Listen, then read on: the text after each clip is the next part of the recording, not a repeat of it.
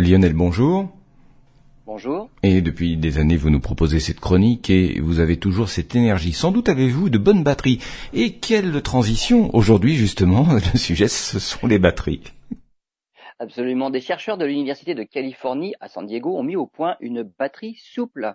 En fait, les batteries sont imprimées sur un film en polymère et chaque élément y est sérigraphié sur des couches séparées.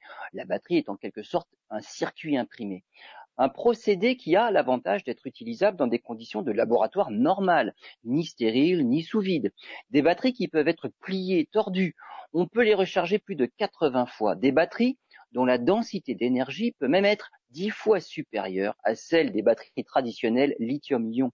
Les chercheurs comptent encore améliorer cette prochaine génération de batteries en abaissant la vitesse de recharge et le coût de fabrication des batteries destinées à la future génération, notamment d'objets connectés en 5G.